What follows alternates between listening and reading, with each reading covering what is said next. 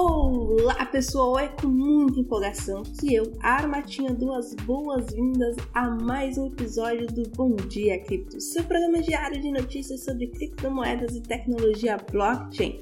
Estamos aqui para trazer as principais novidades do mercado para vocês, então segura aí que vem coisa boa.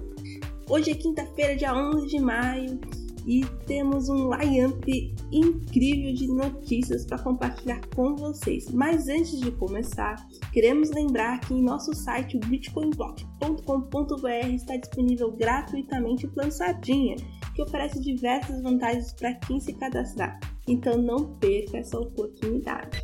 E vamos começar com uma notícia bombástica. O celular do Web3 da Solana pode estar fadado ao fracasso. Analistas apontam que o dispositivo não traz nenhuma novidade relevante para o setor de smartphone e que a vida da Solana nesse mercado pode ser curta. Ainda é cedo para dizer, mas é uma notícia que chama atenção.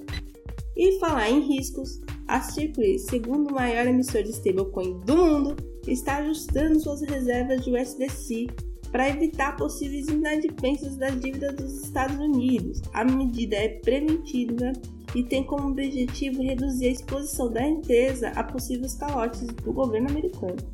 E agora uma notícia que promete agitar os fãs de meme coins.